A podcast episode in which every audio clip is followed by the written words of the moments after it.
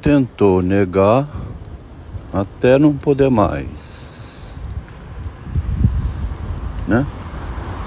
Foi negando, negando, negando, sem querer admitir nenhum instante, negando sempre. Negando porque não podia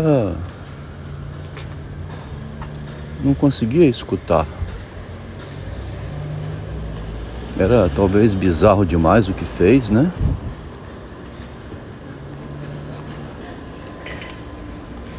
Então, ao mesmo tempo em que negava tudo, também agia de modo autoritário, imponente, tipo de cima para baixo. E quando questionado, questionada, é, negava, reagia e ficava nervosa. Criou uma situação que é absurda, né? Porque agir verticalmente de cima para baixo e quando questionada negar, é, foi criando um, cada vez mais uma posição em que é, era só a negação que valia. Bom, quando então não podendo mais suportar a situação de ter que negar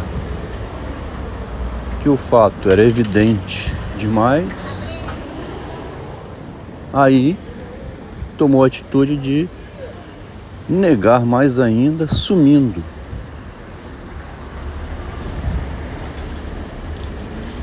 É uma coisa bem estranha, né? Porque sumir como forma de se defender desaparecer.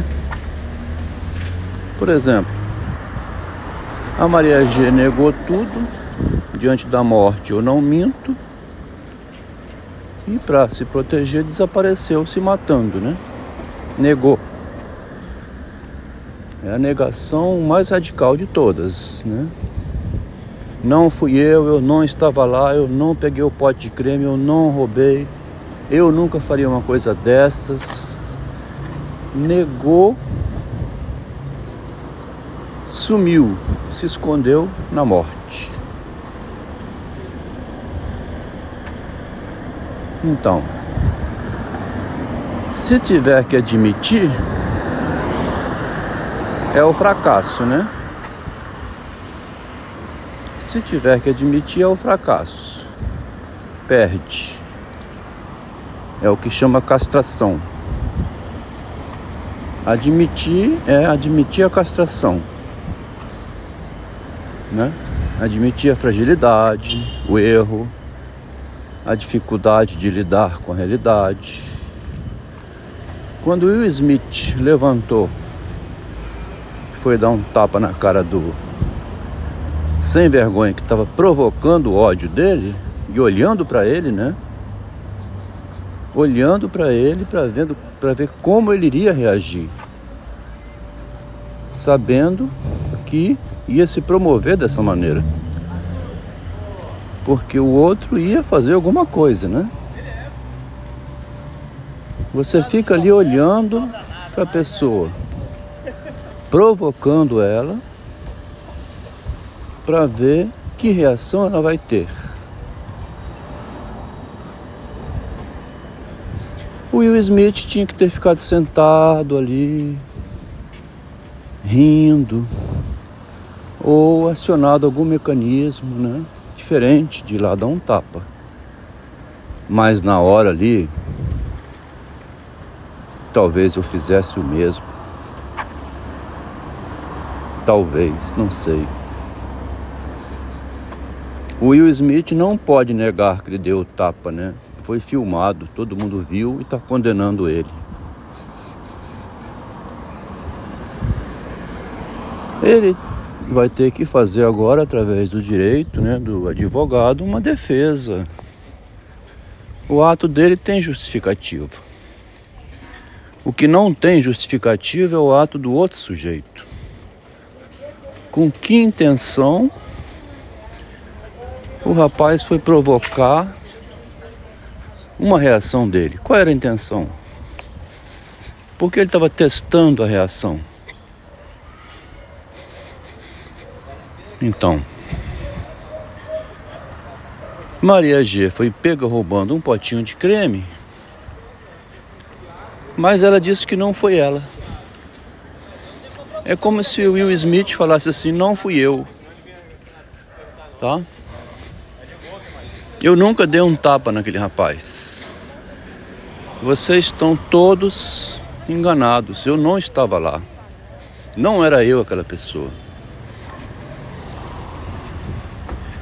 É uma maneira de tentar se esconder, desaparecendo do ato, né? Will Smith podia, em vez de suicídio, ir morar na Índia, envergonhado, né? Abandonar a profissão, não ser mais ator, né? Não ficar pedindo emprego. Vamos ver o que, que vai acontecer com a carreira de artista dele, né? Se vai ter contrato ainda. Ou se ele vai dar a volta por cima e vai assumir, né? Desempenhar bem o papel dele. E que aquele episódio é um episódio menor. Como um potinho de creme teria que ter sido menor para Maria G. Mas o áudio começou assim. A pessoa nega, nega, nega. Quando o fato aparece, ela desaparece. Some e não quer mais saber de ter contato com quem tem o fato na mão. Fato concreto, né? Que mostra que ela estava mentindo enquanto negava. Uma coisa deve se def... é, uma ressalva, né? Que deve ser feita é a pessoa nega para se defender, né? Como o filme A Negação negou que existiu a Segunda Guerra Mundial. Se tiver existido a Segunda Guerra Mundial, eu não posso existir como ser humano. Aquilo ali não é um homem. Né? O primo Levi faz essa pergunta no livro dele. É isto um homem? Mas o primo Levi viveu no campo de concentração e saiu de lá publicando um livro para distanciar-se daquela loucura, né? Aquilo que ele viveu ali, mais adiante ele tinha que rir daquilo. Dar uma gargalhada, aliviar-se, né? Textinho que eu botei hoje.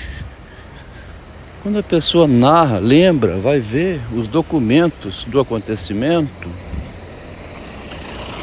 uma carta de amor, umas fotografias tiradas da família, todo aquele emocional é como se fosse um pedaço do corpo, a carne da pessoa. Ali tem meus filhos, né? meu pai que morreu, as cartas de amor, os momentos vividos, né? Quando a pessoa separa-se disso, é como que arrancasse um pedaço. E um arrancar um pedaço é a castração, né? Então a linguagem, que é a abstração, a metafísica, como a matemática, ela teria que ser fria e gelada, né? Como uma anestesia, igual escrevi no texto. A pessoa vê aquilo e não é mais afetada, não sente mais nada como se tivesse tomado um antidepressivo forte que existe no mercado aí chamado Pondera. Conheço pessoas que quando que são usuários de Pondera, quando morre um parente, alguém fica lá assim, não liga muito não. Não chora, não sente nada, fica anestesiado.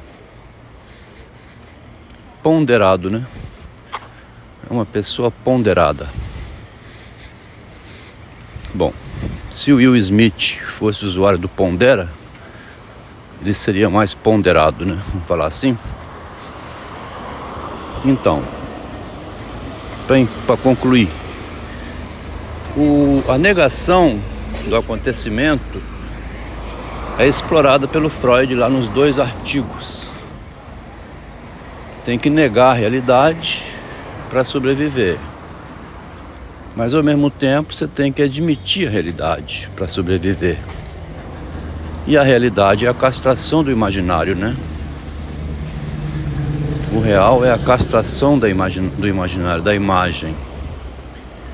Esse chamado paradoxo narcísico, que é o distanciamento metafísico em relação ao corpo físico, né? Ao mesmo tempo que o eu é um distanciamento do meu corpo, o eu só existe falando aqui nesse áudio porque está vivo e ligado ao corpo. E qualquer ameaça é motivo de correr para me defender. Agora, fugir do real, né? Como fez Maria G. Como faz a pessoa que se afasta completamente de quem traz lembranças do real, né? Lembranças terríveis. E diz que odeia aquela pessoa agora ou que não quer mais ver, que não suporta. É quase uma situação de Maria G. É quase, né? Uma situação de Maria G. Porque está dizendo: diante da morte eu não minto. Essa pessoa representa uma morte da minha imagem, uma destruição do meu ideal, né?